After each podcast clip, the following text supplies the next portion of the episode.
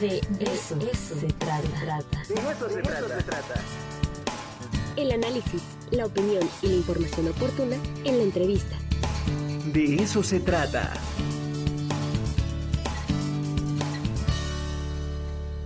Ya está con nosotros también la autora Idalia Candelas. Ella es narradora gráfica, egresada de la UNAM. Estará aquí en la Ficomics. Pronto, pronto estará por aquí. Y bueno, pues está eh, promocionando precisamente su más reciente publicación, Canción de Otoño. Idalia, ¿cómo estás? Buenos días. Hola, buenos días. Muy bien, gracias. Oye, pues te vamos a recibir ya en unos días aquí en la Ficomics, un gran evento de nuestra universidad en torno al cómic, a la novela gráfica, a toda la cultura pop. Y bueno, pues aquí, por aquí nos estaremos viendo. Y cuéntanos un poquito sobre tu propuesta, Canción de Otoño, tu más reciente publicación. Y este, que nos charles un poquito sobre ello. Cuéntanos un poco. Sí, bueno, muchas gracias primero por invitarme. Em, para nosotros los autores de México que hacemos cómic, eh, pues es muy importante este evento que hace la Universidad de Puebla, porque es, eh, em, además de que trae invitados de, otros países, bueno, pues es una manera de mostrarle a eh, la gente que sigue nuestro trabajo, eh, nuestro, nuestras nuevas publicaciones, y en este caso Canción de Otoño, que acaba de ser publicado en junio.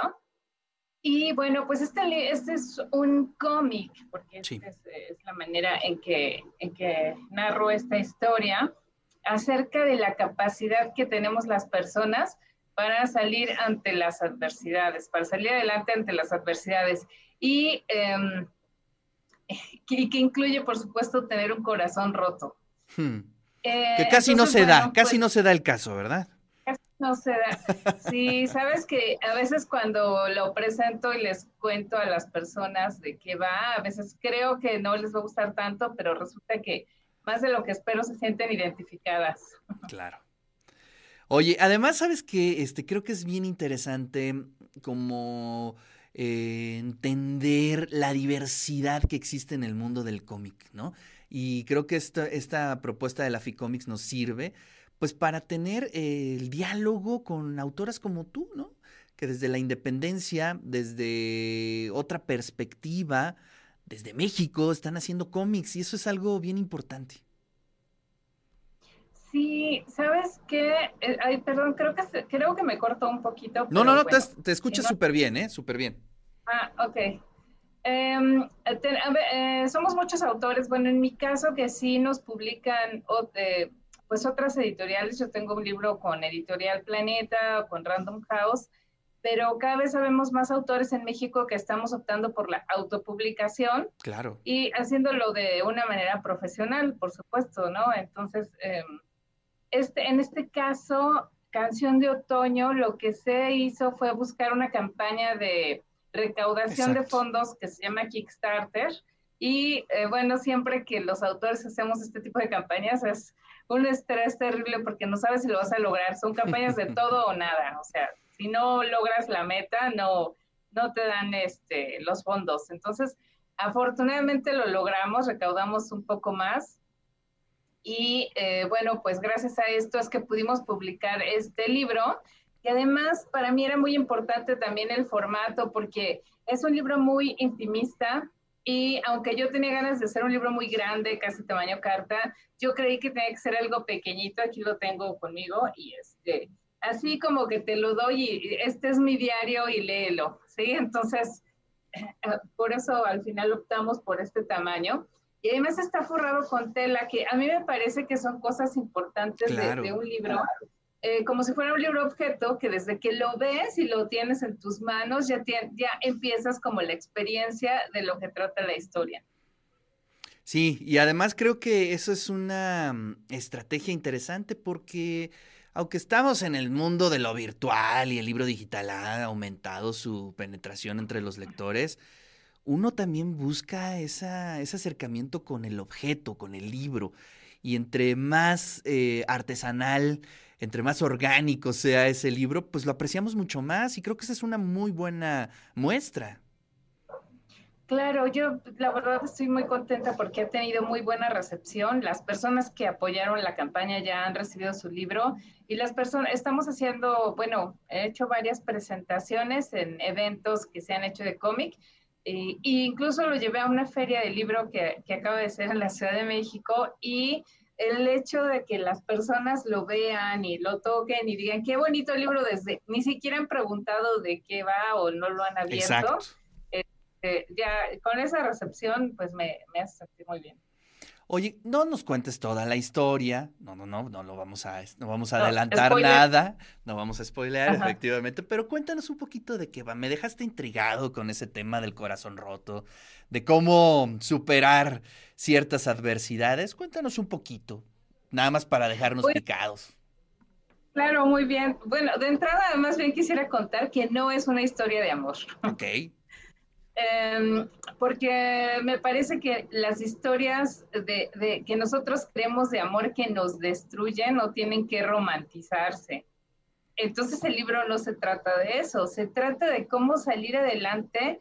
Eh, te, cuento rápidamente, yo este libro lo hice para un Inktober en el 2019, que es un reto que hacemos las personas que dibujamos durante todo octubre, subir un dibujo con tinta y hablaba exactamente lo mismo, pero era muy, muy simplificado, ¿no? Eran quizás 16 dibujos. Eh, y luego lo guardé porque me parecía que, que me exponía un poco, ¿no? Eh, este, el libro está contado en primera persona. Después pasa la pandemia y conocí a una persona que me contó algo que le estaba sucediendo en su vida. Eh, la, bueno, la había dejado su esposo sin ninguna explicación y, me lo contaba llorando y me decía, mi vida se acabó. Y le dije, no se acabó. Y, ella insistía en eso. Y yo dije, ¿cómo le explico que aunque a veces pasemos situaciones muy dolorosas y difíciles, siempre van a pasar?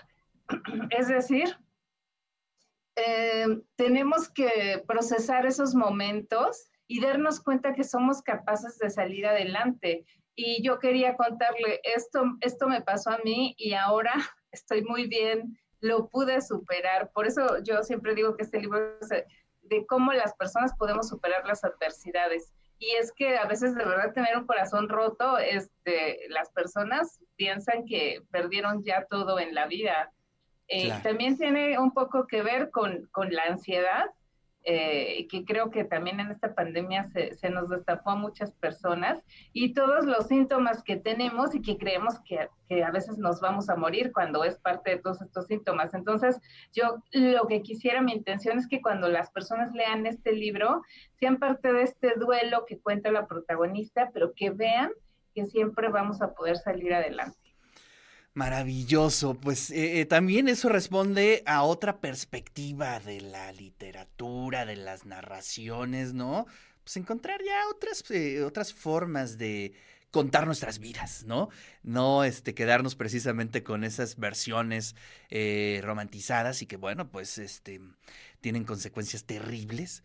Y creo que esto también ayuda muchísimo a los lectores, a las lectoras, pues te felicito, ya este, necesito leer ese libro, ese cómic y eh, recibirte aquí en Puebla, en la Ficomics. La verdad es que eh, te agradezco muchísimo tu tiempo. Te manda un fuerte abrazo nuestro amigo en común, Juancito Nicolás Becerra, que ya me está escribiendo aquí en el WhatsApp. Y bueno, pues eh, gracias en verdad por compartir esto de tu obra, Canción de Otoño. Además estoy viendo que se da en una cajita y tiene ahí postales y todo ese asunto. Eh, para los, patrocinadores de Kickstarter, pues queríamos que tuvieran una experiencia adicional, ¿no? Eh, así que tratamos de con, ah, se me fue la palabra, consentirlos mucho. Claro. Pero esta, esa cajita del video que acabamos de ver era una eh, recompensa. ah, para los que participaron.